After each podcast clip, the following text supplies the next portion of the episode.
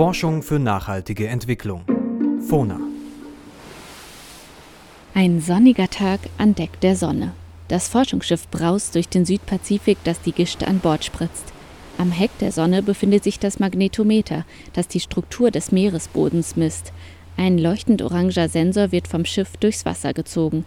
Doch etwas ist anders als sonst. Bei seinem täglichen Kontrollgang stellt der Geophysiker Dr. Fabio Caratori Tontini fest, dass der Sensor des Magnetometers von einem Hai attackiert wurde. Tontini präsentiert den abgebrochenen Haizahn, den er aus dem Sensor gezogen hat. Die 1 cm dicke Ummantelung aus sehr stabilem Fiberglas ist von tiefen Bissspuren durchzogen. Ein kleines Stückchen Haizahn steckt sogar noch in der Oberfläche. Auch drei Sensorfinnen sind im Haiangriff zum Opfer gefallen. Das passiert ziemlich oft. Es war nicht das erste Mal, dass ein Hai unser Magnetometer angegriffen hat. Aber heute hatten wir den mit Abstand heftigsten Angriff, den ich je erlebt habe.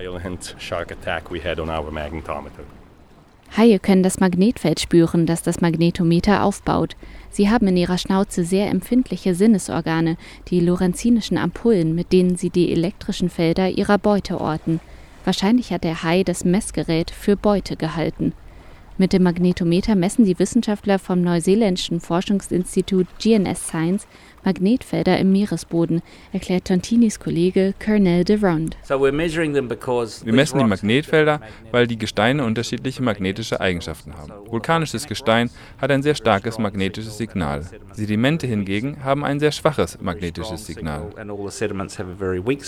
Die klassische Anwendung für Magnetfeldmessungen im Boden ist, dass Geologen anhand des Magnetfelds bestimmen, wie alt das Gestein des Meeresbodens ist, erklärt Professor Wolfgang Bach von der Universität Bremen. Es gab in der Erdgeschichte immer wieder Polaritätswechsel im Magnetfeld und mit jedem Wechsel verbunden ist dann eben ein Sprung in der, in der Richtung des Magnetfelds, das in den Gesteinen gespeichert ist und durch systematische Vermessungen des Meeresbodens kann man eben die, die Spreizungsgeschichte der Ozeankruste sehr gut rekonstruieren. Und da wir wissen, wann die Polaritätswechsel stattgefunden haben in der Erdgeschichte, können wir damit auch das Alter der Ozeankruste durch diese magnetischen Messungen bestimmen. Normalerweise finden diese Polsprünge etwa alle 250.000 Jahre statt. Der letzte Polsprung geschah vor 800.000 Jahren. Der nächste Polsprung scheint lange überfällig zu sein. Auch sonst ist die Expedition SO 253 für Wissenschaftler hochinteressant. Die Fahrt führt die Sonne mitten in die Kollisionszone von zwei der großen Platten der Erde. Hier taucht die pazifische Platte unter die australische Kontinentalplatte ab. An diesem Riss in der Erdkruste sind vor vielen Millionen Jahren Vulkane entstanden und bildeten den Kermadec-Vulkanbogen zwischen Neuseeland und Tonga. Die Expedition widmet sich vier Unterwasservulkanen. Die Forscher untersuchen die hydrothermalen Quellen an den Vulkanen, aus denen unterirdisch erhitztes Wasser austritt. Die Wissenschaftler wollen herausfinden, welchen Einfluss die heißen Quellen auf das Meerwasser und die Lebewesen in der Umgebung haben, erläutert Professor Harald Strauß von der Universität Münster. Was mich also sehr interessiert, ist diese gesamte kausale Kette zu verfolgen zwischen den Wirtsgesteinen und den geologischen Prozessen die dahinter stehen und der Wechselwirkung der Fluide mit den Gesteinen und dann letztendlich die Nutzung durch die Bakterien oder durch die Mikrobiologie, die dann die Basis für die Nahrungsgrundlage sind. Geleitet wird die Expedition von der Fahrtleiterin Professor Andrea Kuschinski.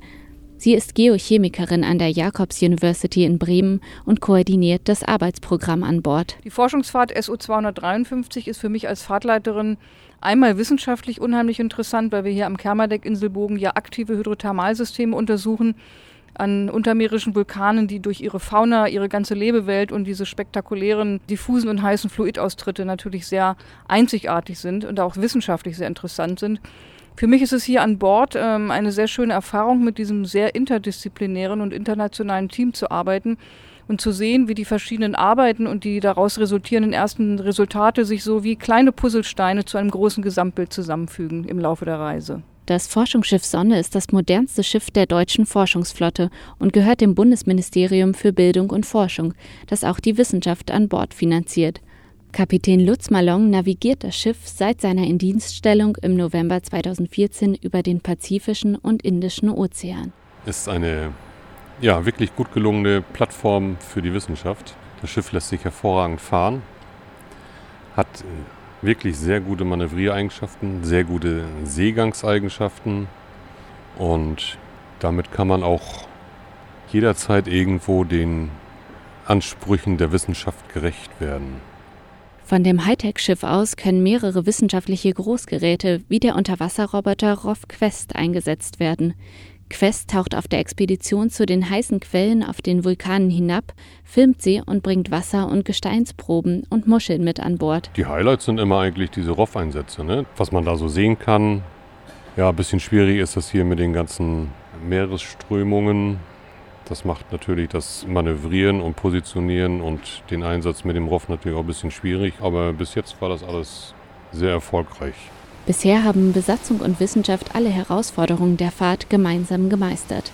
Etwa eine Woche werden sie noch auf hoher See verbringen, bevor sie am 21. Januar 2017 in den Hafen von Auckland auf Neuseeland einlaufen.